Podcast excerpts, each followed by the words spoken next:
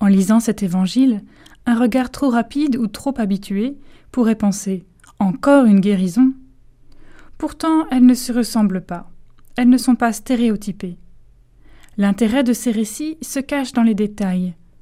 Chaque récit met en avant un aspect du mystère de la guérison apporté par Jésus. Le détail qui me frappe ici est cette interpellation de Jésus, fils de David. Pour les Juifs, le fils de David attendu, c'est le Christ, le Messie. C'est la promesse que Dieu a faite à David.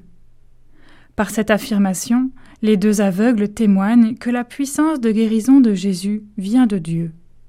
Leur foi les sauve. Uniquement eux? Non, elle devient semence de foi et de salut pour les autres. D'autres reprendront l'expression des deux aveugles et se demanderont Celui-là n'est-il pas le fils de David? Notons que Jésus ne se désigne jamais lui-même ainsi, peut-être pour laisser la place à un acte de foi.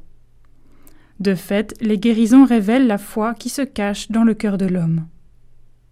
Les deux aveugles ne se contentent pas de désigner Jésus comme le Christ. Guéris, ils ont envie d'en témoigner. Ils parlent de Jésus dans toute la région. Nous aussi, nous avons pu expérimenter la guérison ou le relèvement. Certes, peut-être pas de façon aussi spectaculaire que pour les deux aveugles.